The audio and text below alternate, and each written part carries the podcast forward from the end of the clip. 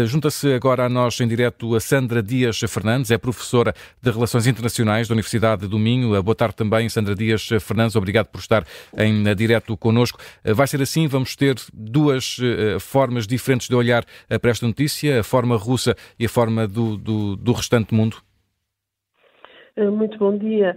Sem qualquer dúvida, a Rússia tem, num sistema controladíssimo, com uma propaganda muito bem oleada, eh, uma forma de olhar para eh, Navalny, que, aliás, tem muito pouca visibilidade no espaço público russo. Eh, do ponto de vista externo, temos uma pessoa, não é? olhamos para uma pessoa, Alexei Navalny, que fez o sacrifício da sua vida pessoal e da sua vida no sentido literal, não é? morrendo, para que a causa na qual ele acreditava não, não seja calada porque de facto a posição da Rússia eh, não é possível dentro da Rússia e a morte de Navalny vem comprovar isso. Eh, morre mais um opositor e porventura o opositor da atualidade mais eh, sonante, mais visível, é? Temos esse temos esse paradoxo, mas que conhecemos, é, pelos exemplos da história. Esta morte lembra-me, por exemplo, uh, enfim, a causa, no caso bem sucedida, de Nelson Mandela é? que passou muito tempo na prisão também para, uh, para defender a causa na qual ele acreditava.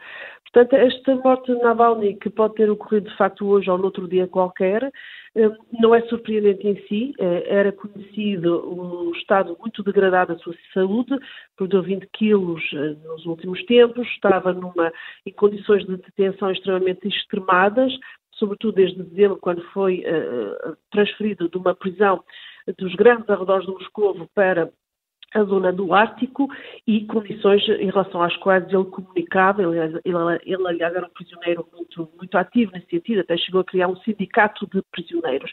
No entanto, não, nada lhe valeu, valeu em termos de sobreviver a condições tão extremas de detenção.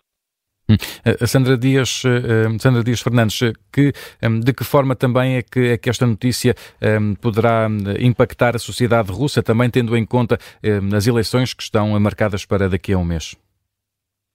Do ponto de vista interno, esta, esta morte não terá qualquer tipo de impacto.